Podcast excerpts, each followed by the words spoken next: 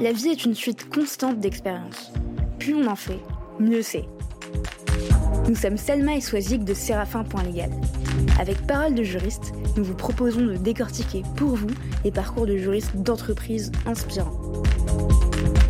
Ils vous partageront leurs réussites, leurs échecs, leurs doutes et tous les conseils utiles aux nouvelles générations de juristes.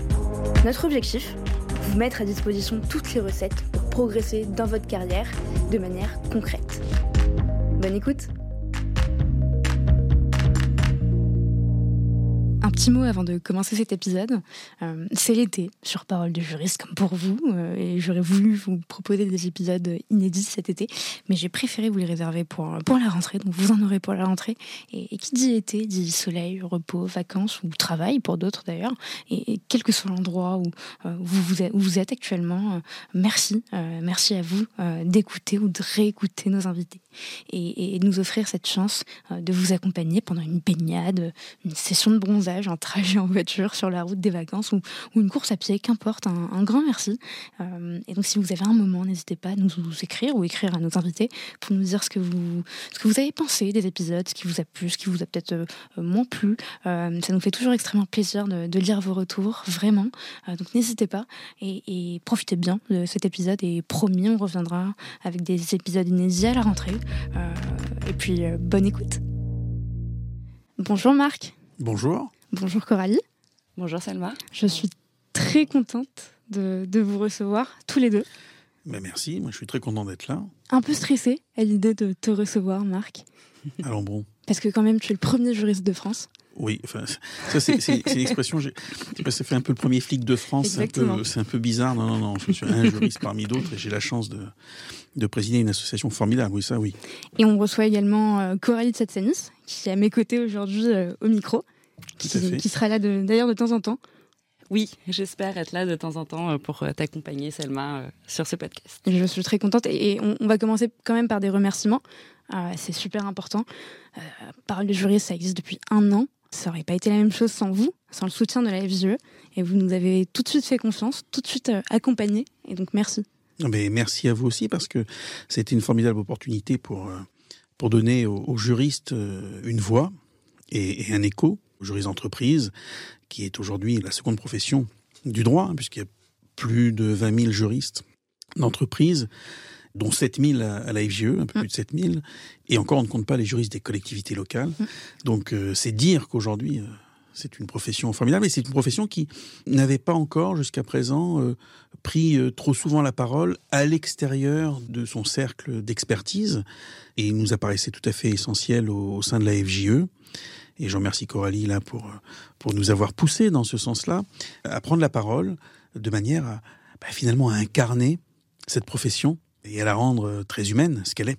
Exactement. Et le juriste était inspirant, tout comme un entrepreneur ou tout comme un commercial. Ces personnes n'ont pas le monopole de, de, l'inspiration. Non, mais les juristes, euh, les juristes d'entreprise sont des entrepreneurs du droit d'une certaine manière. Mm. Ils sont des experts et des créatifs à la fois. Totalement. Eh bien, écoutez, euh, on va commencer. La première étape, la première question chez, sur Parole de juriste, bah, c'est de te demander Marc, qui es-tu? D'où viens-tu? Quel est ton parcours? Quelles sont tes passions? Qui est le Marc derrière euh, ces différentes casquettes? D'accord. Et, où vais-je? C'est ça normalement la question qui suit. On va y arriver C'est simple, c'est simple. Non, oh, c'est, ça, c'est genre de question, c'est une question toujours compliquée. Donc, qui je suis euh, Donc, Marc Mossé. Jusque-là, il n'y a pas de surprise. Hein. C'est bien, c'est bien moi que vous aviez invité pour ce matin. Donc, ça, c'est bon. Absolument. Euh, aujourd'hui, bah, j'ai, j'ai 56 ans. Je suis marié, j'ai deux enfants. Et puis donc, euh, je suis un juriste d'entreprise depuis euh, depuis quelques années euh, maintenant. Après avoir été avocat, après avoir eu la chance incroyable de, de travailler avec Robert Badinter, et puis d'autres choses également, puisque j'ai j'ai d'autres vies en même temps. Je vous appelle l'homme aux mille et une vies. Ah oui, c'est, ça fait, mille, et une vies, donc, c'est, donc ça donne mille et une nuits en même temps, c'est ça que je comprends. Tout à fait. D'accord, euh, Tant que tu racontes les histoires, personne ne te tuera. Non, non, mais je, oh, il n'y a pas tant de secret que ça. Et de toute manière, je ne peux rien dire parce que je suis euh, soumis à la confidentialité. Évidemment. Donc je ne dirai rien que, je ne puisse euh, dévoiler sans violer aucun des principes qui s'appliquent aux, aux juristes. Non, plaisanterie mise à part, donc euh, oui, oui, je, je, je, suis depuis maintenant euh, quelques années euh, chez Microsoft j'ai dirigé les affaires juridiques et publiques en France avant de, de, passer à l'Europe. 16 ans, une bonne période. Auparavant, j'ai été chez, chez Philippe Maurice pendant, pendant trois années. Auparavant, j'ai été avocat chez Auguste et. Euh, auparavant, j'ai travaillé avec Robert Badinter pendant cinq années, tout à fait merveilleuse, lorsqu'il était sénateur, au sortir de sa présidence du Conseil constitutionnel. Et puis, auparavant, j'ai été chez les avocats au Conseil d'État. J'ai même fait un passage au ministère de la Santé. Oui, avant, au tout début. Passionnant parce que j'étais impliqué sur la rédaction de la loi E20. C'était euh, une, opportunité. Euh, c'était en plus en face de chez moi. Donc ça, très pratique. bien. Une pierre de J'avais une hésitation. Je trouvais que c'était pas loin, donc c'était c'était bien. Euh, donc non, non, plaisanterie mise à part. Ça, ça a été voilà différentes expériences, mais qui ont toutes si je regarde, parce que c'est vrai que c'est une question qu'on se pose dans le temps, qui ont toutes comme très commun le droit. Voilà. Mais le droit sous différents jours, euh, le droit tel qu'on le fabrique euh, euh, dans l'administration, tel qu'on l'applique devant les cours suprêmes, tel que on le on le fabrique au Parlement, tel qu'on le fait vivre dans l'activité d'avocat, tel qu'on le fait vivre dans une entreprise en France, puis à l'international. Donc voilà, c'est le droit sous ses différentes formes. Avec un grand penchant quand même pour les affaires publiques, finalement. C'est les deux, mon capitaine. C'est non, non. C'est. Je, pense que les, les, faire du droit, ça suppose euh, d'avoir une approche. J'aime pas cette expression parce qu'elle est un peu galvaudée, mais à 360 degrés. C'est-à-dire que c'est important de, de comprendre comment le droit se construit pour bien l'interpréter, pour bien l'appliquer, et le cas échéant pour le faire évoluer. Donc, euh, on, a tendance à, distinguer les affaires juridiques, les affaires publiques, il se trouve que voilà, ça fait 16 ans que, je, me suis, retrouvé au cœur d'une entreprise qui, qui véritablement mêle les deux comme, euh, euh, comme, comme un tout, comme une approche globale. C'est vraiment quelque chose qui me paraît un, modèle euh, très, très pertinent. C'est-à-dire que comprendre et anticiper même, parce que c'est aussi beaucoup le travail du jury, c'est anticiper ce qui va venir, vous donner des conseils utiles, pertinents, parce que vous anticipez les mouvements. Euh, bien sûr qu'il faut appliquer, bien sûr qu'il faut euh, euh, rédiger des clauses dans un contrat, mais tout ça s'en sert dans un dans un mouvement dans un mouvement permanent. C'est pas pas un objet figé le droit. C'est ce que j'ai voilà un peu un peu appris. J'espère, au cours de ces années, c'est cette dimension de, de mouvement permanent. Très bien. Et un peu avant tout ça et toutes ces étapes, on aimerait aussi savoir ce que, en vrai, bien plus tôt tu voulais faire quand tu étais petit Président de la République. Non. Au secours. Euh, euh, non, non, non. Alors, j'ai jamais voulu être pompier, ça c'est sûr. Non, ce que je. J'ai voulu être, euh, pendant très longtemps, vraiment, torero. Ah oui. Alors c'est pas politiquement correct par les temps qui courent, mais alors je suis pas très politiquement correct, donc ça tombe bien. Mais je voulais vraiment être torero, donc j'ai passé mes étés euh, dans le sud de la France euh, avec les toreros français euh, et j'ai un peu toré. Puis un jour j'ai pris une rouste que j'ai considérée comme assez assez signifiante et donc j'en ai tiré la conclusion que c'était une passion, que ça devait rester une passion, mais que ça serait difficilement ma, profession. Et qu'est-ce qui a attiré le jeune Marc Mossé? Euh, C'était le l'habit de lumière, le danger, le. Non, c'est pas les, c'est pas c'est pas l'habit de lumière. Non, non, c'est ah, c'est compliqué. C'est une super question, euh, mais super difficile également euh, parce que je me la suis posée. Je dirais même que parfois je me la pose encore. Pourquoi, pourquoi cette, cette, cette passion? Alors la passion, je vois, et l'attirance pour y aller. Ben, j'ai envie de dire que je ne vais pas faire l'avocat de la tauromachie à cet instant, mais il y a dans cette, euh, dans cette passion quelque chose qui vous amène à vous dépasser et à essayer de, vous confronter à, une forme d'impensé. C'est-à-dire que vous vous confrontez à, pas simplement au danger, mais à, à, la mise en scène de notre rapport à la nature et de notre rapport à ce qui est l'inéluctable. Donc euh, c'est presque un dialogue euh, philosophique mais un peu un peu dans, dans, dans, dans, l'authentique. Donc, euh, alors voilà, j'ai préféré revenir sur les, rives de la, de la philosophie euh, euh, un peu spéculative, parce que la philosophie opérative m'est apparue compliquée à cet instant. Mais je, pense, non, non, en étant très sérieux, je, pense qu'il y a de ça, et qui plus est dans des sociétés qui ont largement évacué la représentation de la mort. Voilà, à un moment donné, j'ai eu envie de me confronter à, ce que j'étais et à une forme de, bah, de questionnement euh, très, euh, très personnel.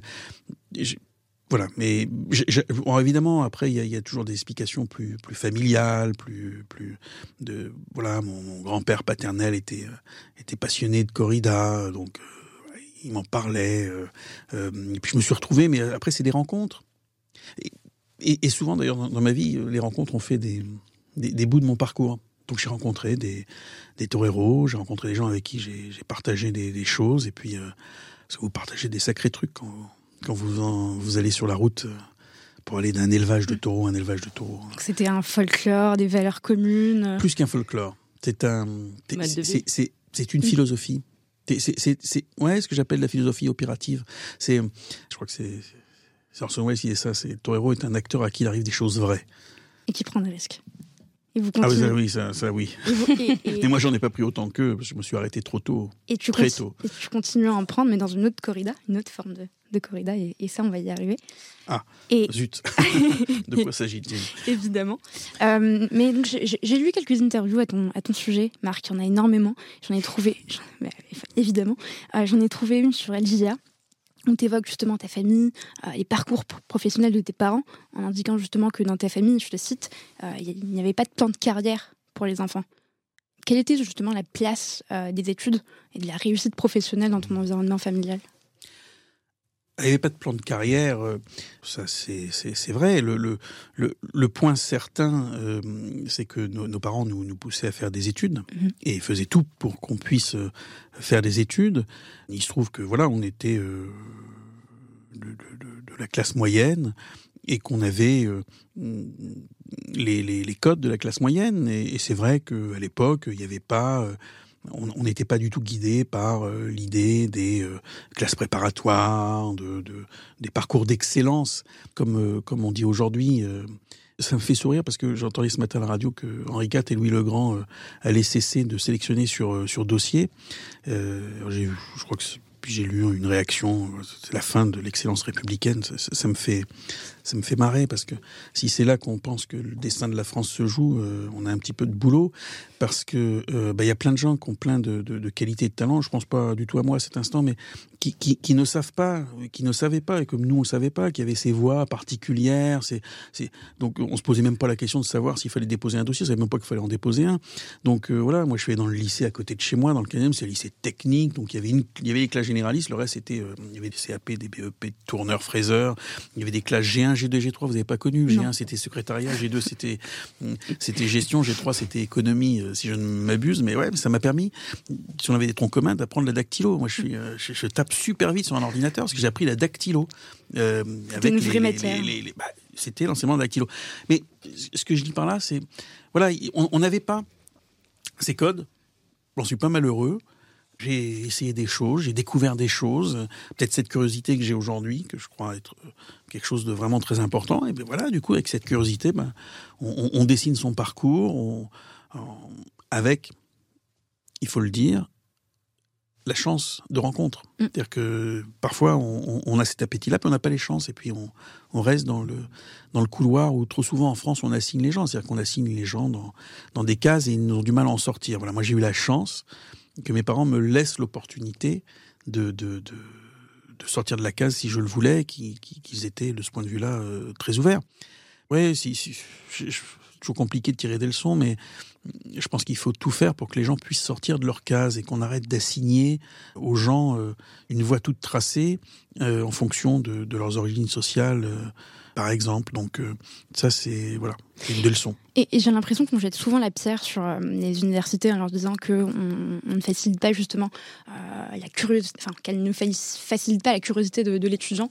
moi, j'ai tendance à dire au contraire que c'est l'étudiant lui-même qui doit avoir cette curiosité en fac de droit, qu'il faut effectivement un peu arrêter de taper sur la fac de droit et que par lui-même, il doit essayer d'aller rencontrer des personnes, des gens, un peu comme tous les invités de parole de juristes qui nous vont expliquer que leur parcours a été fait au fur et à mesure des rencontres, finalement. Oui, je, suis un grand défenseur de l'université.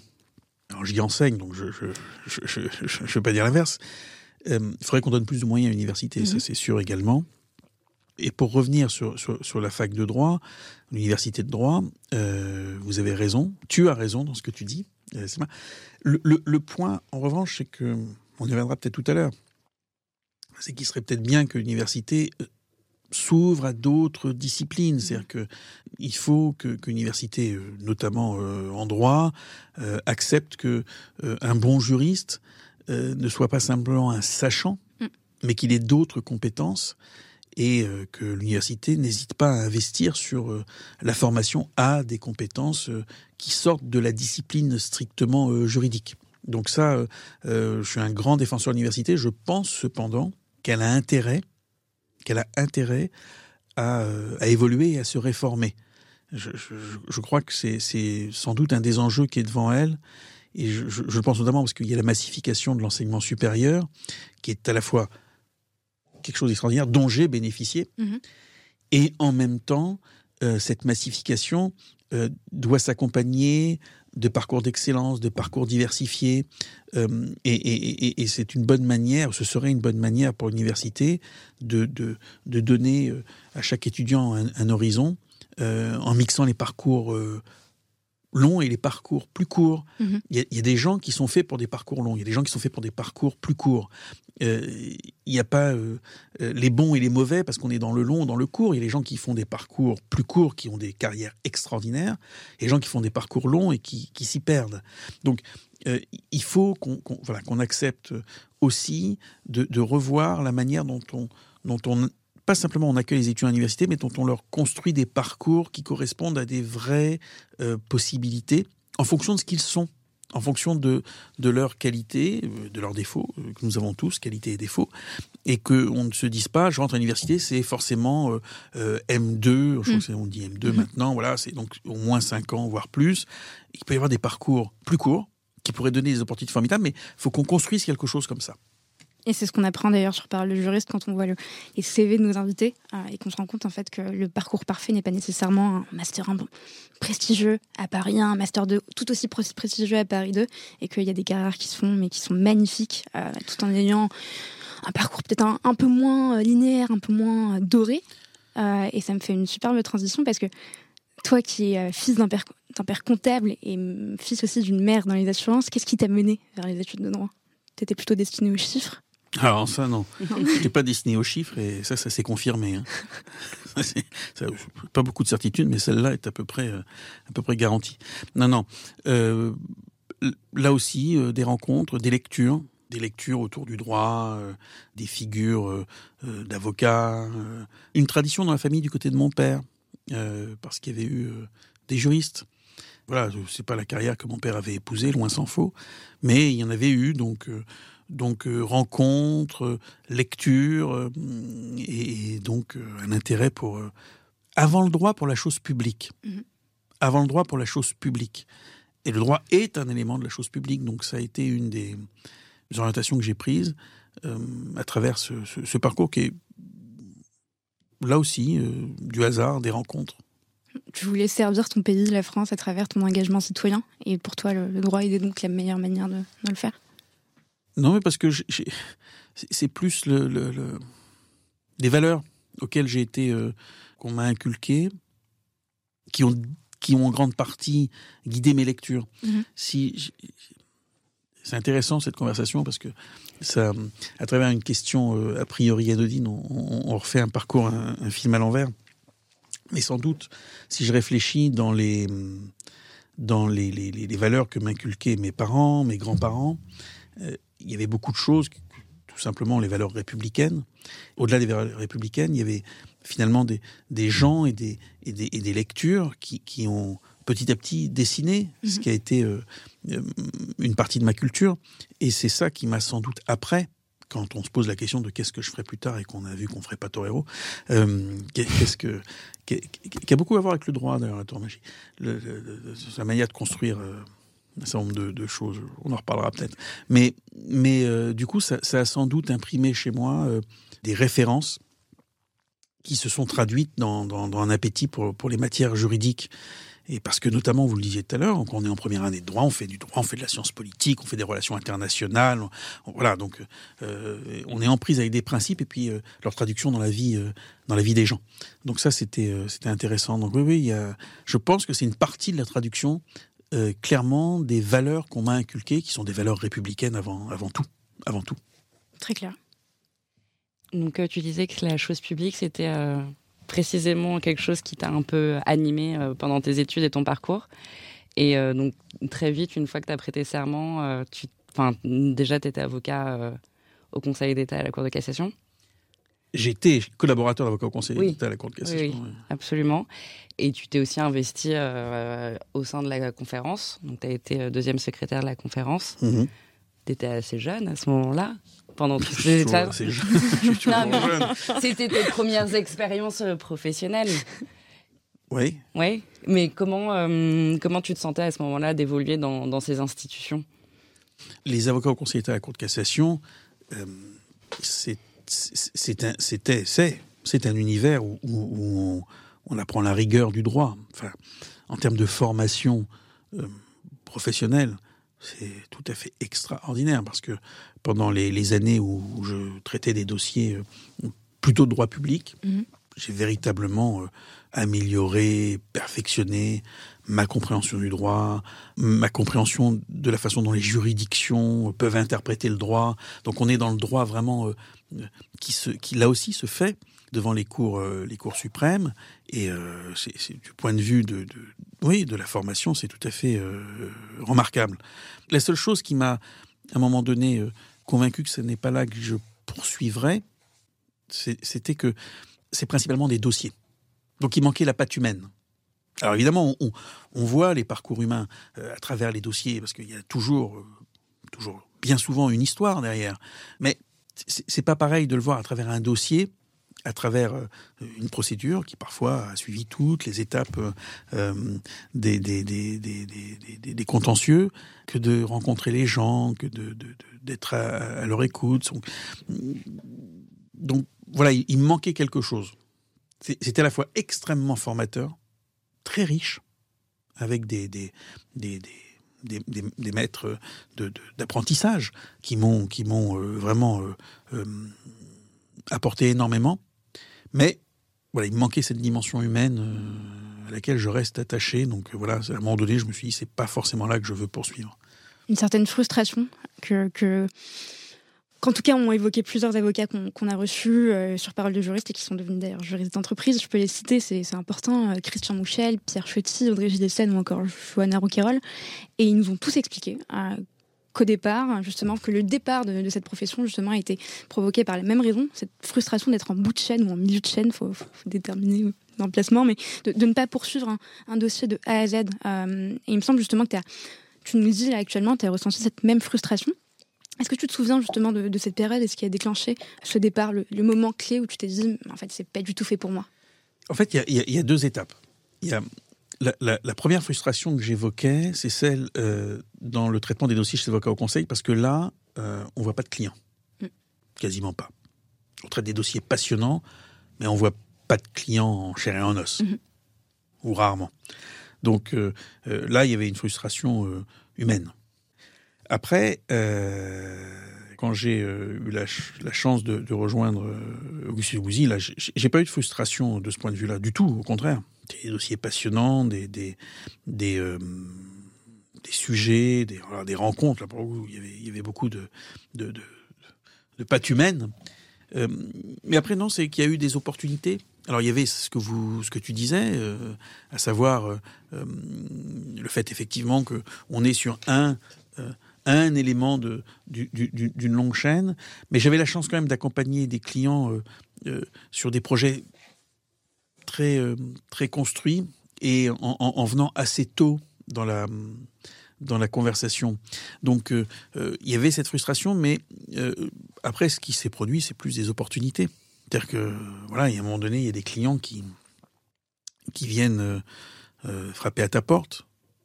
Et donc, euh, ben voilà, on réfléchit. Et c'est très flatteur. C'est, c'est, c'est, ça veut dire, mais c'est la réalité. Ça veut dire que c'est, la récompense d'un travail qui a été euh, bien effectué euh, et d'une expertise qui est reconnue.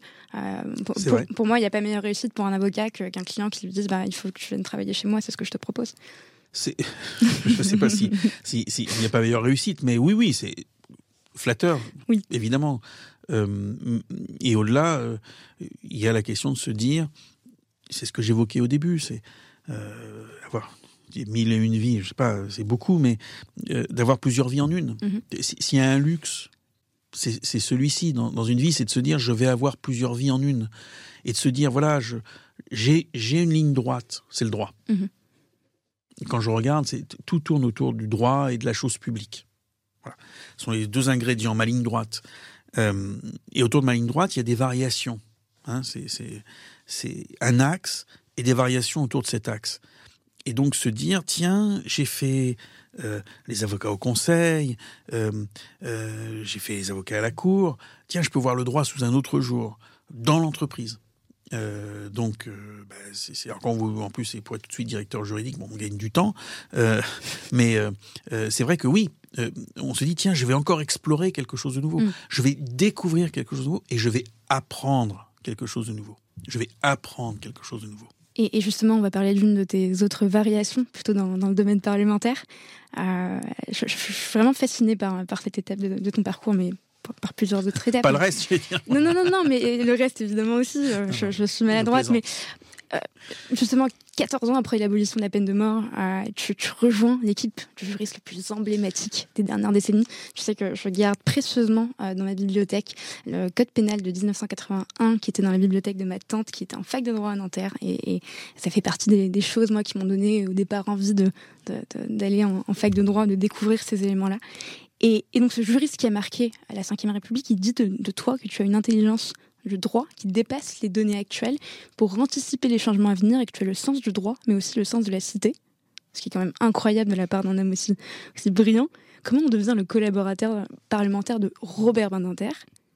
Et est-ce que tu peux nous raconter cette rencontre?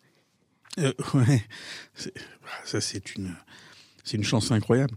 C'est marrant la vie. Euh, le, le, en fait, je vous fais l'histoire. Hein. Mm -hmm. Ah oui, oui, oui. Mm -hmm. Vas-y. On est là voilà, pour rien ça. d'extraordinaire non plus, mais euh, un peu quand même. Le teasing, mais euh, non, non, c'est, c'est, c'est. Euh, j'étais euh, à l'époque, je faisais des, des leçons d'agrég. Je participais à des leçons d'agrég. J'ai vu qu'on voulait supprimer la leçon de 24 heures. Là, par contre, là, ça, je trouve ça vraiment euh, nul.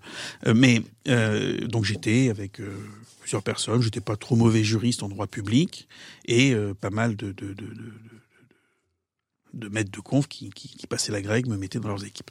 Et je me retrouve un jour dans, dans, dans, une équipe sur un sujet qui était la, la, rétroactivité des lois fiscales. Autant dire que c'était un peu ardu. Et au cours de la, de leçon de 24 heures, on, passe la nuit hein, à travailler euh, pour préparer, surtout pendant que le candidat dort et qu'on fait les recherches et qu'on prépare le plan. Et je sympathise avec un des membres de, de, de, de l'équipe que je connaissais pas du tout. Euh, et qui était, euh, qui, était administrateur à l'Assemblée nationale, Jean-Pierre un, une personne formidable, et qui après euh, est devenu chef du service juridique du Conseil constitutionnel. Mais on a toujours gardé euh, des rapports vraiment amicaux. Et puis, un jour, il m'appelle, il fait voilà, Robert Badinter va, quitter la présidence du Conseil constitutionnel, il devrait venir devenir sénateur. Euh, il cherche un bon juriste, mais qui comprend un peu la politique. Euh, est-ce que ça t'intéresse? Oui, évidemment. Question. oui, oui, ça m'intéresse. Il me dit, bah, fais-moi passer ton CV. Je dis, oui, enfin, mon CV, il a pas, enfin, il est un peu, un peu mince quand même. Et puis je me dis, c'est vraiment la réflexion que je me fais. Je il doit connaître tellement de monde. Pourquoi il me chercher moi? Bon, bah, bon, bien sûr. Et le, le, le truc marrant, c'est que je le fais passer, puis bon. et je regarde un dimanche soir, ça veut dire, euh, 7 sur 7. Et c'était Anne Sinclair qui recevait Robert Badinter. Et je regarde, et j'étais admiratif de ce, de, de, de ce que disait Robert Badinter, puis vraiment je faisais la réflexion. Il va. Pourquoi moi? Il est là à la télé euh, avec Anne Sinclair et, bon voilà bon tant pis ça aurait été génial mais euh, Et le lendemain matin, dans mon HLM, comme j'aime à le dire, j'étais, j'ai dans un, je, sortais de ma douche dans un peignoir orange. je me rappelle de la scène. Il y avait encore des téléphones gris avec des cadrans qui tournaient. Mmh. Euh, le téléphone sonne et bon voilà. Alors oui, bonjour Robert Badinter j'ai dû rester euh, avec un blanc pendant quelques temps. Est-ce que vous êtes disponible pour qu'on se voit J'ai dit, dit oui. J'y suis allé. J'emmenais pas large le jour où je suis arrivé chez lui. J'emmenais pas large. Je pense pas d'ailleurs avoir fait une interview euh, très remarquable. Je, je, non, je suis pas sûr. Mais bon, voilà. C'était au Sénat? C'était c'était chez lui. Chez lui? Que je l'ai oh. vu. D'accord. chez lui. La, la, Bon, je ne devrais pas le dire parce que je, ne dis rien de ce qu'on s'est dit, mais vraiment parce que j'attendais dans le dans l'entrée, assis, et sa, sa, secrétaire, euh, femme délicieuse, Geneviève, euh, me dit attendez, euh, voilà. Et, et, il était dans son rendez-vous précédent, euh, c'était Pierre Truche. Et Pierre Truche sort. ça a ajouté à mon tour. Bon là, ça, ça va pas le faire là on va pas, on va pas vraiment y arriver. Euh, et, et, et qu'est-ce qu'il a vu en vous à ce moment-là? Parce que vous, tu, en toi, pardon, tu, dis que euh, tu as raté ton interview, mais un peu comme comme nous tous quand on rencontre des personnes qui bah, nous impressionnent. Euh... Bah, c'est comme quand le téléphone euh, a sonné. Pareil. Quand le téléphone a sonné, j'avais l'histoire au bout du fil. Et euh, là, j'étais face à, à l'histoire. Enfin, voilà, mm. c'est c'est c'est pas simplement le juriste, mm. c'est c'est l'homme d'État, c'est c'est c'est euh, l'homme qui incarne le symbole de, de, de l'abolition de la peine de mort, la, la, la fin du délit euh, de, de, de, sur l'homosexualité, mm. le, le, le, le, recours individuel dans la Cour européenne des droits de l'homme, enfin, bon, euh, l'ancien président du Conseil constitutionnel à l'époque, enfin, bon, donc face à l'histoire, donc c'est vrai que ça m'avait un peu paralysé. Euh, J'étais pas dans mon meilleur. Euh, voilà. Après, peut-être que c'est ma sincérité, que c'est euh, c'est ce que j'étais. C'est euh, voilà. C'est à lui que vous posez la question. C'est pas pas à moi. On le recevra peut-être un jour. Bah, j'espère pour vous, mais mais en tout cas, ça a été une chance. Pédantrie mis à part, ça a été une une chance incroyable, incroyable. Ça a été cinq années exceptionnelles où j'ai appris, avec un homme, euh, voilà, un homme qui a fait euh, une partie de l'histoire de notre pays. Et dans cet environnement, enfin, tu évoluais euh, du coup au Sénat, mm-hmm. et j'imagine entre plusieurs institutions également. Euh, Est-ce que c'est cette période-là qui t'a donné goût à la fabrique de la loi, du droit, mais aussi peut-être le début de ton envie de faire des affaires publiques? Ben, Sans doute. Il y avait, on faisait beaucoup de droit avec Robert Inter, ça va de soi, avec un niveau d'exigence évidemment euh, euh, tout à fait euh, élevé, et en même temps, c'était du droit qui était en résonance avec la, avec la vie publique, avec, avec ce qui nous environnait. et, c'est là, sans doute, que j'ai pris conscience de, manière très aiguë de ce que le droit est, un, est profondément stratégique. Avec le droit, on, peut bien sûr répondre à des questions très concrètes, on peut faire évoluer une société. On peut faire évoluer une société. Et ça, ça a été euh, sur un certain nombre de dossiers des choses. Euh, euh, voilà, c'est quand j'ai eu de la chance, bien sûr, quand j'ai travaillé avec Robert Inter sur la Cour pénale internationale. Bah, c'est pas rien sur euh, les. Ça n'a rien à voir, mais c'est vous vous en rappelez peut-être pas, mais c'était l'époque de de Saint-Bernard où, les sans-papiers étaient euh, avaient été euh, euh, restés dans, dans, cette église et avaient été expulsés. Et, je me suis retrouvé avec Robert Badinter et puis les services du médiateur de la République de l'époque, c'était Bernard Stasi. On a traité avec ma collègue Isabelle Fichet-Boyle qui qui est aujourd'hui avocate, on a traité tous les dossiers des, sans-papiers de Saint-Bernard avec, euh, c'est Ababakar si je me rappelle bien, qui était un peu leur leader, pour, voilà, pour essayer de régulariser euh, le maximum d'entre eux. C'était, euh, c'était du droit, du droit des étrangers, mais c'était surtout des, aventures humaines incroyables, des parcours de, de, vie. Euh, et donc, voilà, donc j'ai vu que le droit, c'est, souvent on dit, ah, le droit, il faut apprendre par cœur. Mais non, mais, tellement pas. Le, droit, c'est quelque chose de tellement vivant et c'est quelque chose de profondément stratégique. Donc, on pouvait passer de dossiers où, on touchait à des parcours de vie, euh, et souvent des vies euh, difficiles, des vies abîmées qui avaient porté les gens à, quitter leur terre euh, natale, à des dossiers aussi emblématiques que la Cour pénale internationale, ou à l'époque le Pax, ou la parité, avec des révisions de la Constitution, et puis euh, à, un moment donné euh, pouvoir euh, travailler sur les saisines au Conseil constitutionnel auquel l'ordinateur ne voulait pas toucher puisqu'il avait été président donc il se refusait à, y toucher hein. donc mais bon voilà on me demandait au groupe de les écrire donc voilà jusqu'à je, me rappelle de cette histoire incroyable on était avec Isabelle que, je viens d'évoquer Isabelle Fichabol au, bureau et, on, a des réfugiés chiliens euh, qui viennent nous voir parce que Pinochet venait d'être arrêté en, Angleterre. ils disent il faut faire quelque chose, euh, euh, il faut qu'il soit jugé, il faut pas qu'il reparte. Et on avait, avec Isabelle, pensé à, lancer une pétition sur la compétence universelle des, juridictions. Il y avait eu une pétition dans le Monde, une pleine page dans le Monde sur le sujet. On avait, pour quelqu'un qui aime le droit, qui aime les, qui, aime les choses publiques. Vous êtes dans, dans, vous nagez dans, le, dans, dans, le bonheur. C'est ça qui te passionne, c'est d'avoir à la fois un impact sur euh, la société et euh, globalement, mais aussi sur euh, bah, la vie de, de, personnes qui sont dans le besoin, mais que personne ne regarde dans la rue. Enfin, c'est cette dualité-là. c'est ce que je disais tout à l'heure, parce que c'était marrant cette question au, tout début. Je, ne me la pose pas souvent. C'est vrai que je, je me la pose plus. Pourquoi j'ai fait du droit, mais mm. Et en y réfléchissant tout à l'heure, je, te disais, euh, bah, c'est aussi euh, les valeurs qu'on m'a inculquées. Mhm. Et je m'aperçois que oui, c'est les valeurs qu'on m'a inculquées qui, à un moment donné, se sont traduites dans des, dans des actions. Euh, et le droit était cet outil. Et, et, et, on se bat avec la FGE pour faire reconnaître que le droit, c'est un outil mhm. stratégique incroyable. C'est pas un truc figé. C'est quelque chose qui, qui sert à faire, à faire évoluer une société. mais comme tous les outils, hein, c'est les weapons, hein, c'est un outil euh, ou c'est un missile. Ça dépend comment on l'utilise, mais, mais c'est un outil puissant. Et voilà, c'est la chance que j'ai eue euh, pendant cette, euh, pendant cette période-là. Et on va en parler de la visio, mais avant ça, je pense que Coralie a quelques questions pour toi sur la partie Microsoft France. Absolument. donc après ces expériences, tu es, es, rentré en entreprise, et notamment chez Microsoft. Et à ce moment-là, bah, le droit était aussi un outil stratégique évidemment. Est-ce que tu peux nous expliquer un peu comment euh, tu l'as utilisé euh, pendant ces années chez Microsoft euh, et comment comment tu as développé la, culture juridique du département? Oh, alors.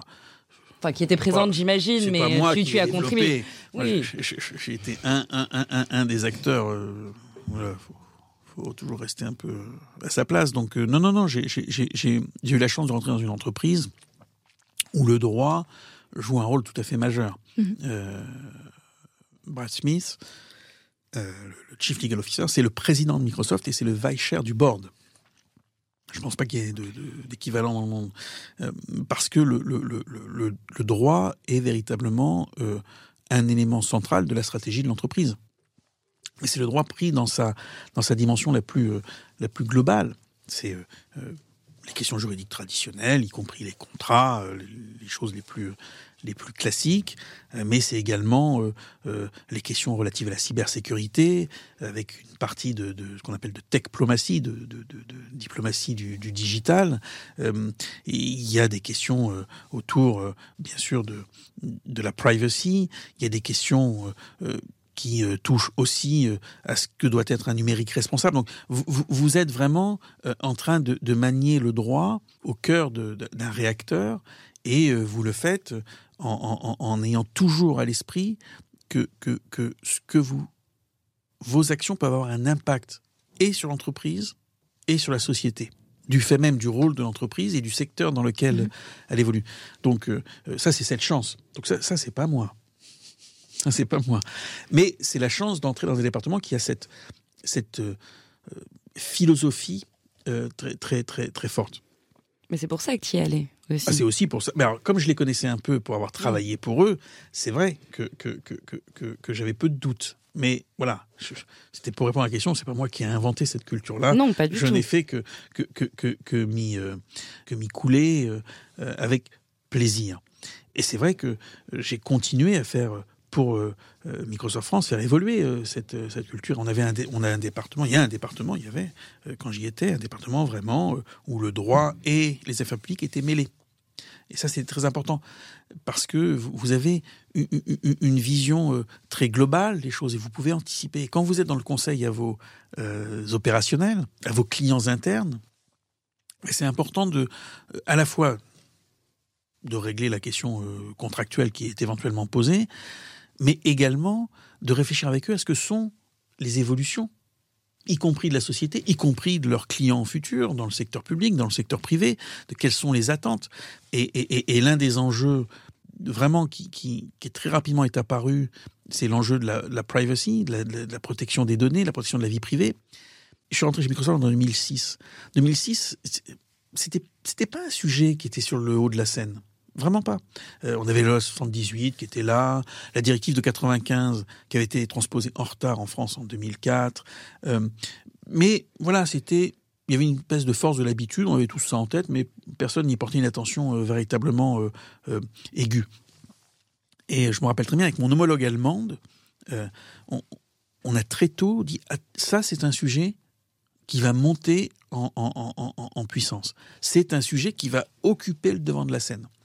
Et euh, on a travaillé avec euh, euh, le siège pour, pour en tirer des conséquences. Et on a, on a été première entreprise à, mettre dans nos contrats, notamment de, cloud computing, ce qu'on appelle les, clauses contractuelles type, qui, qui était vraiment une avancée. mais ça a été un travail, un travail avec l'engineering, un travail avec le, business et puis nos collègues juristes américains pour, pour, pour faire évoluer un certain nombre de choses parce que on sentait que ce thème de la privacy était un thème important et que la question de la confiance allait être tout à fait centrale et qu'il fallait y répondre. Et, et c'est là que le juriste joue un rôle tout à fait euh, remarquable. Et c'est une manière de répondre à ta question, Coralie, c'est de dire, c'est pas d'attendre que la question soit posée, Mm. c'est d'essayer d'imaginer ce que pourrait être la question qui va venir. Ah, Il y a toujours une part de risque à imaginer la question parce qu'on peut se tromper. Euh, mais il faut prendre cette part de risque de temps en temps, euh, un risque calculé bien sûr, euh, et essayer d'apporter la bonne réponse. Ça veut dire euh, et le travail d'anticipation et le travail d'argumentation qui n'est pas qu'un travail d'argumentation externe, mais également interne. Parce que en interne, voilà, les gens disent mais pourquoi faire ça? Parce que Mm. je me rappelle les clauses contractuelles type, les, les, les discussions qu'on avait, il y avait des audits par des tiers indépendants. Donc ça veut dire sur l'appareil industriel, de euh, la dimension industrielle, euh, puisque le cloud, c'est- comme une, c'est un facteur de production, si on parlait euh, en langage euh, presque marxiste. Euh, voilà, de, de, de transformer pour permettre les audits de tiers indépendants, etc. Donc, c'est des sujets lourds, mais c'est des sujets qui sont euh, qui sont passionnants et où le droit, c'est encore une fois, je disais comme pour tout à l'heure, un, un- un outil qui- qui a un impact ou sur la vie de la société, ou sur la vie d'une entreprise, ou sur l'économie. Donc ça, c'est des choses tout à fait euh, tout à fait passionnantes. Et moi, je, voilà, là aussi, ça a été une chance incroyable de pouvoir euh, travailler sur ces sujets-là. Comme ces dernières années, euh, euh, alors, je sais pas, je peux anticiper sur une question qui viendrait sur Microsoft euh, au niveau européen, mais ce que j'ai pu euh, faire sur sur les questions du, du, du- du cloud souverain, euh, ou euh, ou encore, voilà, tant pis pour si je hack ta question, mais mais non non, mais parce que c'est c'est une continuité. Euh, quand, j'ai eu là aussi, j'ai été de coup de bol en coup de bol, ça doit être ça, mais euh, euh, quand on s'est opposé, quand Microsoft s'est opposé à la saisie de données stockées en Europe à la demande de, de- de- de- du FBI il y a quelques années, on s'est opposé à ça euh, pour des raisons liées euh, au respect du droit européen, à la souveraineté, euh, en l'occurrence de l'Irlande, euh, euh, la protection de la vie privée.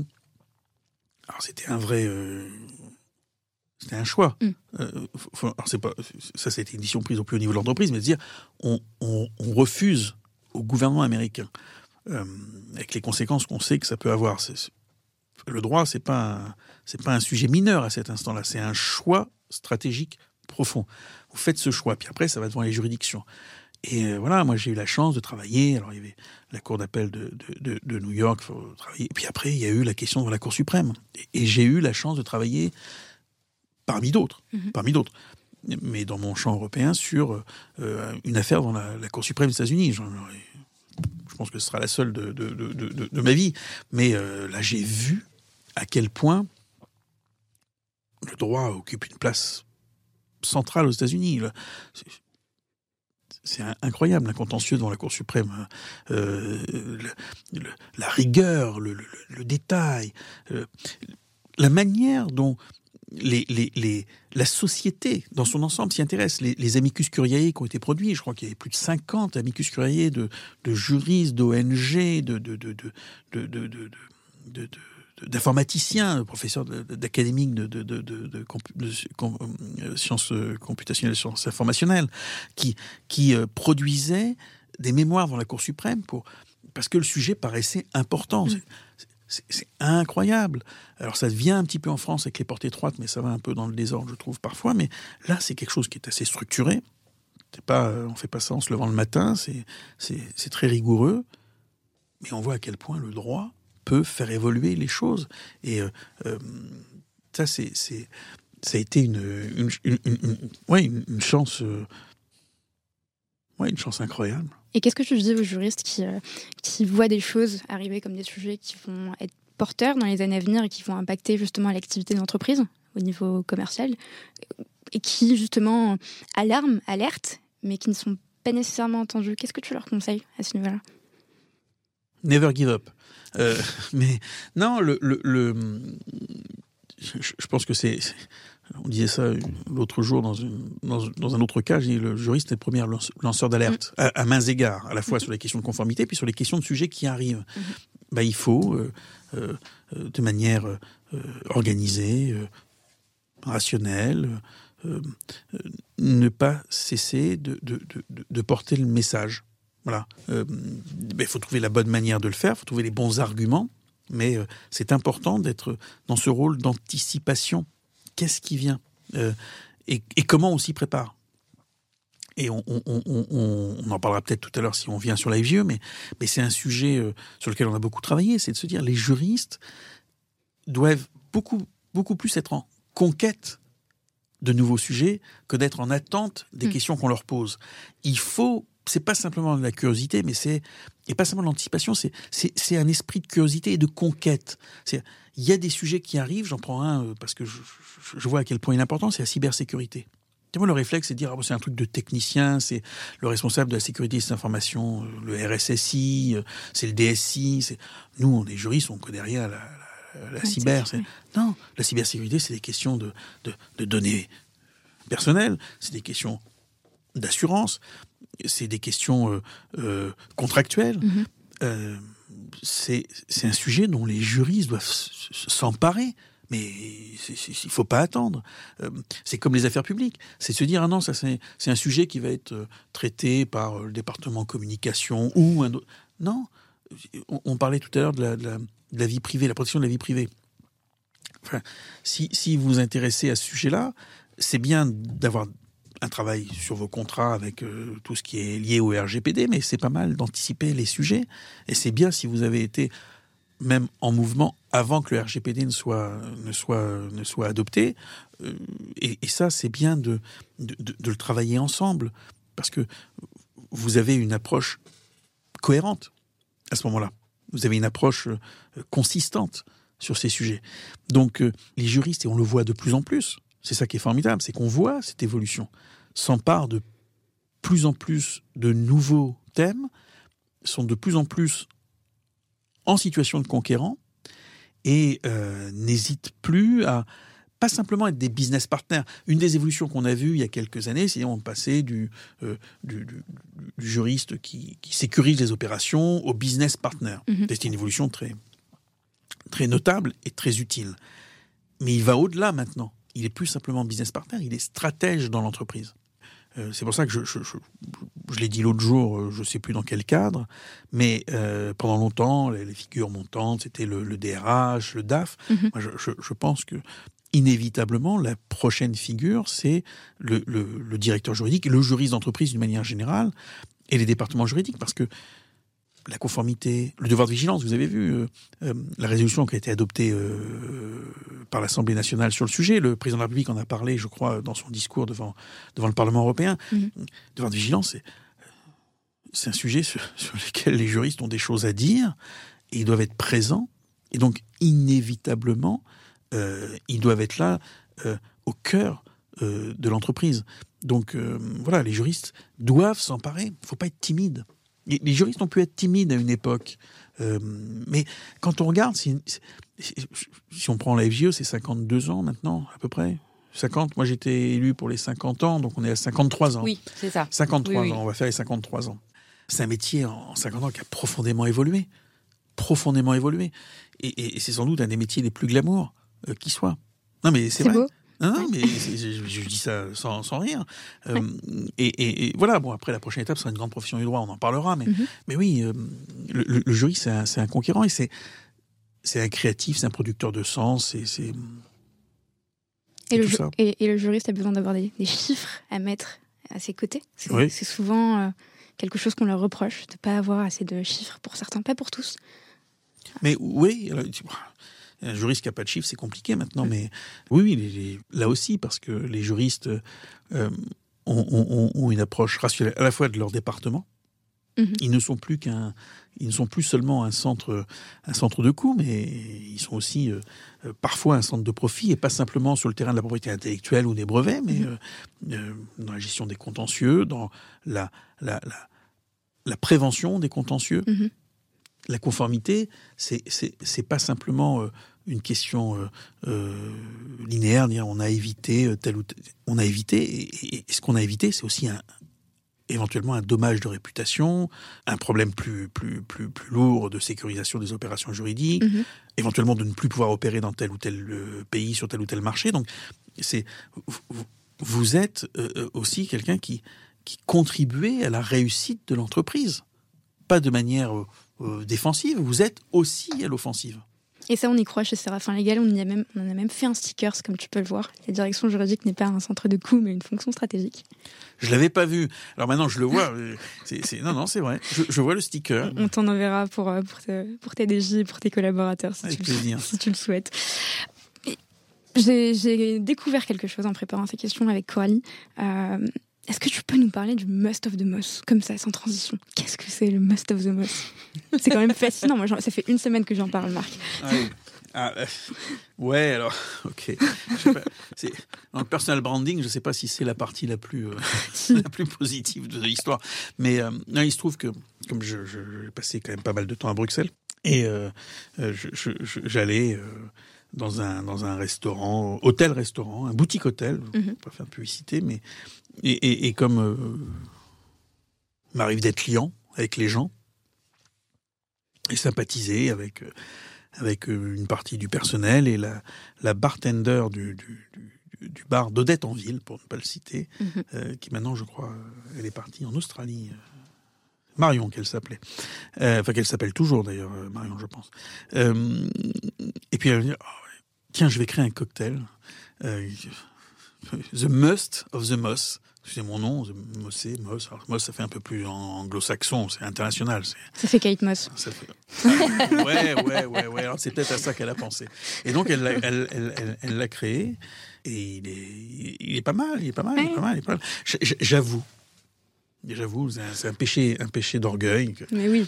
bon, avoir un cocktail à son nom dans un bar d'une ville internationale, bon, ah, c'est pas mal, c'est pas mal, c'est pas mal. Je pense qu'on a, on atteint un certain Niveau de réussite à ce moment ça, sera, sera, jamais le daiquiri d'Hemingway à la Floridita. Euh, mais bon, tant pis. Mais bon, comme, comme Hemingway, euh, je suis passionné de tauromachie, donc il y, y a, des liens. Il y a peut-être un lien, voilà, c'est peut-être ça le, point commun. pour tous les juristes qui veulent euh, préparer un Must of the Must, je, mettrai la recette en ah bah, description de l'épisode. Merci, vraiment. On, prévoit de le faire à la prochaine Assemblée Générale, ah. évidemment, de la FGE. On aura des Must of the Moss. Ok. Eh ben. Mais du coup, euh, pour continuer sur euh, la FGE, et ça va être un peu mon moment euh, fan club de mon président. Tu es arrivé à la FGE il y a quelques années en tant qu'administrateur. un de tes premiers chantiers, en tout cas un des sujets que tu as pris euh, en main, très volontairement, c'est la communication de la FGE. Je m'en souviens assez bien parce que j'étais euh, déjà responsable de la communication. Et euh, à vrai dire, j'étais très contente et motivée de pouvoir travailler avec toi sur ces sujets. Et tu avais une vision un petit peu différente, un peu au-dessus de ce qu'on avait l'habitude de voir à la FGE. Enfin, tu avais vraiment ce positionnement et du métier qui est stratégique que tous les présidents et administrateurs ont, il n'y a aucune difficulté, mais vraiment cette envie de positionner la IFJE en institution. Une vraie institution, pas juste organisation professionnelle. Ce qui est clairement, en tant que responsable de la communication, est euh, plutôt intense et challengeant. Donc merci pour ça. Bon, on, avance, hein on avance sur ce sujet. Mais euh, en plus de ça, moi, je voudrais savoir, déjà pourquoi ce sujet de la communication et du coup ce lien avec euh, les aspects plus politiques euh, était très important pour toi pour les juristes d'entreprise, et s'il y a d'autres points forts ou chantiers forts ou engagements que tu as appris à la dont tu voudrais nous parler qui sont les plus importants, enfin qui t'ont le plus marqué en tout cas. Alors merci pour, pour la manière dont tu, tu, tu introduis la question, mais non, non, mais pourquoi c'était important? Parce que, euh, encore une fois, le, le, le, juriste d'entreprise, il est de, de, de, plus en plus euh, évident dans l'entreprise. Son image a changé dans l'entreprise. D'ailleurs, on le voit dans les enquêtes qu'on fait sur le fait que maintenant, euh, la plupart des juridictions dans les COMEX, dans les fonctions compliance, c'est eux qui ont le leadership. Donc, vraiment, j'ai dire, dans l'entreprise, c'est une évidence. Récemment, euh, le, président du MEDEF, Jean-François Bézieux, a donné une interview dans GEM, le magazine de. D'ailleurs, c'était un de mes premiers chantiers. Il s'appelait Juriste d'entreprise magazine. on va le changer, on va l'appeler GEM. C'est vrai. J'aime les juristes. Et dans, l'un des récents numéros de GEM, Geoffroy Roux de Bézieux, patron du MEDEF, a, clairement dit l'importance qu'ont les juristes dans l'entreprise. Donc, ça, je pense que c'est acté. Mais euh, c'est important que ça se sache à l'extérieur. Parce qu'on est dans une société où, on le voit bien, euh, il faut euh, pouvoir influencer un certain nombre de, décisions, d'évolutions par la voix qu'on porte sur l'extérieur. J'avais cette conviction, notamment par rapport à certains dossiers comme la confidentialité des avis des juristes d'entreprise ou l'avocat d'entreprise, selon les, regards qu'on porte, que pour y arriver, il fallait euh, qu'on soit reconnu au-delà de, euh, des usual suspects, j'allais dire, de, ceux qui sont nos, interlocuteurs habituels. Et convaincre sur une évolution comme celle-ci des interlocuteurs qui ne connaissent pas nécessairement notre métier, qui ne connaissent pas nécessairement le droit. Et sans doute qu'il y a en France, dans nos élites, euh, un manque de culture juridique qu'on doit pouvoir parfaire. Il faut avoir une expression extérieure. D'où un certain nombre d'idées. Euh, euh, voilà, l'idée du Grenelle du droit. Euh, voilà, pourquoi Grenelle? Parce que en France, ça fait partie de notre imaginaire social et sociétal et politique. Et voilà, donc hop, c'est un il y a des grenelles de tout maintenant. Alors bon, c'est pas, bah, ça manque d'originalité, mais bon. Mais, il y avait le Grenelle du droit. et c'est pour ça que j'avais insisté pour qu'on le fasse à, la mutualité. Hmm pour qu'on aille jusqu'au bout de. C'était super d'ailleurs. De l'histoire. Je garde un bon souvenir. mais bon, c'est, non, mais c'est, amusant. Et avec, euh, avec Stéphanie euh, Fougou à l'époque, on, avait euh, vraiment monté ça. et je me rappelle Coralie, euh, Anne-Laure, euh, Yatou, Charlotte, on s'était. C'est vrai que nos, petites mains, on avait fait un truc qui était euh, et, qui l'année suivante quand même a, reçu le premier ministre. Mm. Donc d'une petite idée, on a réussi et vraiment avec Stéphanie, on en garde un, super souvenir. on a réussi à faire un truc qui était pas écrit. Euh, et on avait mis tout le monde dans la salle, tous les juristes. Enfin, tous les juristes, c'est-à-dire euh, les juristes d'entreprise, les avocats, les, les, les universitaires. la grande profession. La grande profession, oui. Mais ça, c'était pas écrit. C'était le premier événement de cette nature qui se faisait. Mm. Donc, euh, d'un seul coup, on s'est retrouvé projeté au centre des débats et, et, et, et évidemment d'avoir le, le, Premier ministre Édouard Philippe à l'époque qui vient, c'était une, une, forme de reconnaissance de ce qu'on était. Et c'est pour ça qu'on a prolongé en, rendant public cette année, euh, le 15 décembre, je suis 15 décembre, Pourquoi? C'est parce qu'on essaye de partir en, avant. Nous, on n'est pas sortant, alors on peut pas, on peut, on, peut pas attendre le dernier moment pour, pour se déclarer. Donc, on, a, euh, on a sorti notre plateforme présidentielle, mais qui n'est pas simplement, et ça c'était important, ça contribue un petit peu à l'évolution que tu, que tu indiquais, euh, Coralie, qui n'était pas simplement, comme le font tous les lobbies, la liste de toutes les questions euh, qu'on a à poser aux futurs décideurs qui vont vous répondre, mais oui, bien sûr, on a bien pris note et c'est super. Non, non, on a une plateforme qui, euh, d'une part, n'est pas définitive, c'est-à-dire que les gens peuvent l'enrichir, mais euh, ne traite pas que des problèmes de juristes d'entreprise euh, en, tant que, en tant que corporation, que nous ne sommes pas d'ailleurs.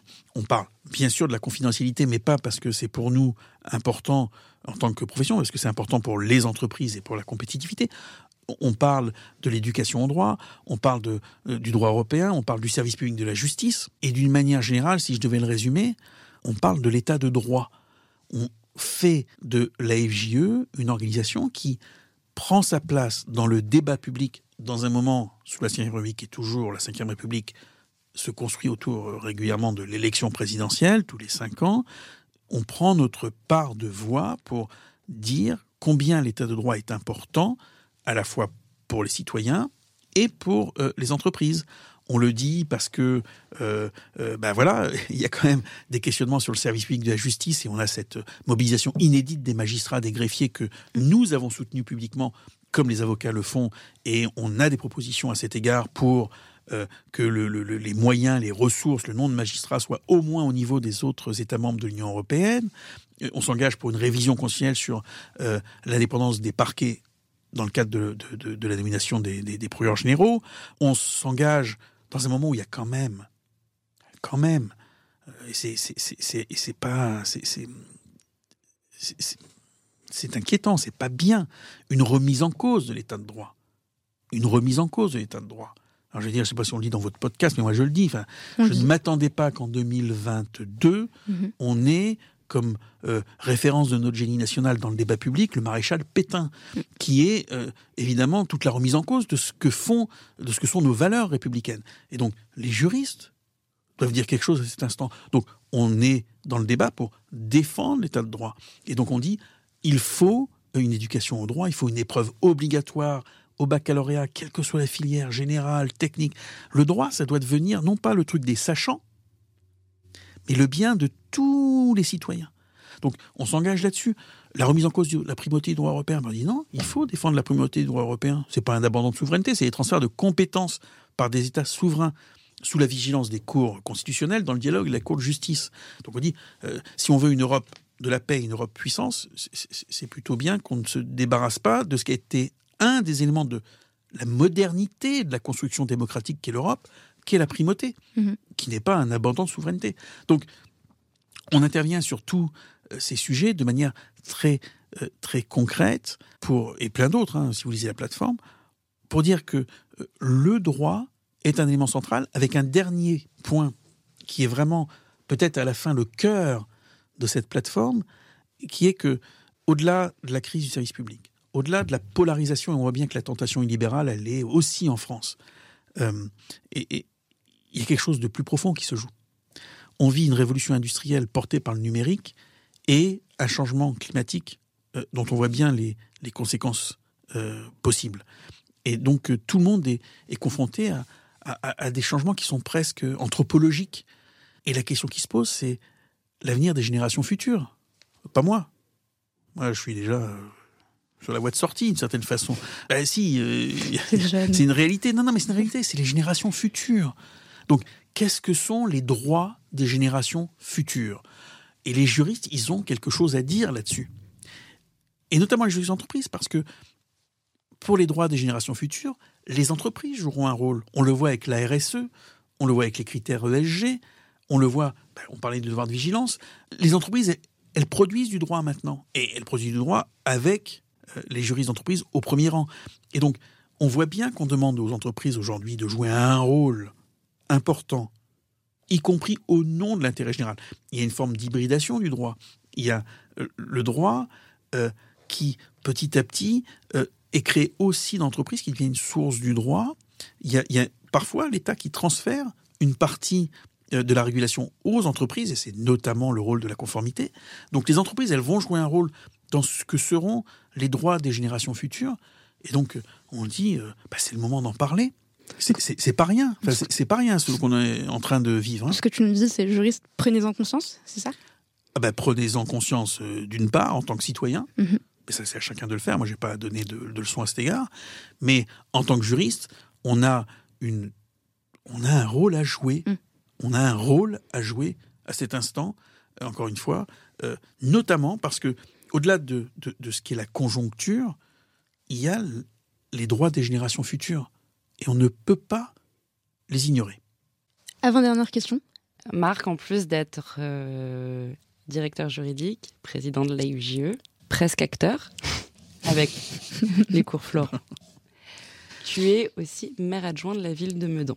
Mhm. Donc tu es très très engagé et je suis capable de le dire car euh, on a eu déjà euh, plusieurs calls ensemble où notamment tu euh, aidais tes concitoyens à se faire vacciner. Donc tu es capable de faire ça aussi, de faire vacciner les gens Ouais. et de gérer la UJE. Donc ça, ça peut être assez impressionnant. Est-ce que tu peux nous, du coup nous parler un peu plus de, de ton engagement et nous dire comment tu arrives à gérer tout ça? En étant bien organisé. non, mais en étant bien organisé, en, séparant, en se levant tôt, en se couchant tard, voilà. en ayant la chance de ne pas dormir beaucoup. C'est une chance. C'est ça le secret de Marc Mossé, Oh, pas, sais pas pas si dormir ce- Oui, grâce au Must of the Moss. mais non, c'est- pas le secret, mais voilà, plutôt plutôt bien organisé, contrairement à certaines apparences. Et et, et- et voilà, en réservant des plages. euh, Bon, voilà, la mairie c'est plutôt le samedi matin. euh, je me lève euh, de 8 à 9, je vais faire tel ou tel sujet. Mhm. euh, voilà, je vais donner mes cours à tel jour. Bon, voilà, c'est une question d'organisation. Je suis pas le seul comme ça franchement. L'engagement, euh, avec le mandat local, d'abord parce que c'est un mandat local et que c'est un mandat, c'est le plus, enfin, on a l'habitude de le dire. Désolé, je, suis banal en, le disant, mais c'est c'est un des plus beaux mandats parce que vous êtes au contact des vraies euh, préoccupations des citoyens au quotidien, au jour le jour. Donc euh, c'est en tout cas un mandat dans lequel on apprend beaucoup. Et moi, c'était important parce que je, je- je vis dans cette, euh, dans cette commune de 46 000 habitants, euh, qui est une très belle commune, euh, aux portes de Paris. Et dans cette ville, on essaye d'imaginer ce qu'est la ville du futur, c'est-à-dire une ville dans une grande métropole, Mhm. où il y a à la fois de la, de la, de la- la préservation de l'environnement, c'est un, un- un champ fort, une modernité, parce qu'on essaye d'attirer des entreprises innovantes, et il y en a, vraiment. Et on a des beaux projets à cet égard. C'est une ville qui va de la Seine jusqu'à la forêt, donc il y a une topographie assez étonnante. Et donc, euh, on essaye d'inventer la ville de demain où il fait bon vivre. Et ça, c'est, là aussi, c'est une chance de pouvoir euh, concrètement essayer d'imaginer avec les gens, mais pas tout seul, pas en chambre, pas, euh, pas euh, dans les livres, Mhm. mais au contact des gens, puis d'éprouver, puis se tromper. Et se dire, tiens, bah oui, moi j'avais cette idée-là, mais c'est pas ça que les gens veulent. Donc, trouver ce, ce- ce bon point d'équilibre entre euh, ces aspirations, les aspirations des citoyens, et puis, et puis à la fin d'être utile. Et à un moment donné, c'est, l'épitaphe, c'est quoi? C'est il aura essayé de faire ce qu'il peut. On essaye de faire ce qu'on peut. Et on dit euh, vaccination, ben oui, ben c'est normal, on est là. euh, Et les gens, ben voilà, j'étais là pour aider, orienter les gens pour qu'ils aillent se vacciner. Bon, je sais plus quel call on avait à ce moment-là, mais, mais bon, voilà, ben c'est normal. Il faut, faut se rendre utile aux gens. Et c'est pas pour rien que les élus locaux sont les élus les plus appréciés des Français, finalement, il me semble. C'est, c'était, Oui, euh, beaucoup, oui, oui, bien sûr. et, et ça te permet aussi de, de euh, j'imagine, euh, d'assister ou en tout cas de, de présider des cérémonies de mariage, notamment euh, comme celle euh, de, de, de Lorraine euh, O'Hara, si, euh, si elle nous écoute. Je vois qu'on a, qu'on- a des bonnes infos. Oui, oui, oui. je- marie les- ça m'arrive de marier les gens. Ouais, des ça, collègues de Microsoft. Ouais, ça c'est un moment toujours. euh, Je me rappelle très bien de très chouette et, et c'est toujours chouette d'être là et de d'emmener les gens euh, pendant un moment vers vers ce joli voyage. C'était un plaisir de, de t'avoir. Merci, c'était un plaisir d'être avec toi, avec vous. Merci. Dernière question, parce que euh, c'est important de t'a poser. Quels sont les challenges qu'on peut te souhaiter pour, euh, pour la suite de ta Oh. carrière? Continuer à me réinventer, prendre des risques, continuer d'apprendre. Euh, voilà, jamais s'arrêter, euh, tenter des choses nouvelles. Ok, et ben très bien. C'est un je- bon programme. je- ce c'est un magnifique programme et, euh, et, et moi je, je, je veux vous remercier tous les deux encore une fois. Je sais, je l'ai fait au début, je vais quand même le refaire à la fin parce que c'est un réel plaisir pour moi de de me réveiller tous les lundis matins à 26 ans et de me dire bon bah chouette cette semaine je vais rencontrer euh, Marc Mossé, je vais rencontrer Maxime Joe et puis je vais rencontrer euh, Audrey Gillesen et à travers ces juristes je vais apprendre déjà plein de choses sur leur métier qui me servent forcément aussi pour mon métier. Quoi de mieux pour quelqu'un qui travaille au marketing finalement que de s'enrichir de, tous ces aspects-là? Et puis je vais aussi apprendre humainement parlant, je vais rencontrer des personnes. Et, euh, et voilà, donc merci, euh, merci pour cette opportunité-là que vous nous offrez avec la c'est super important. Et puis à très bientôt. À très, à très bientôt. Au revoir. Au revoir. Au revoir.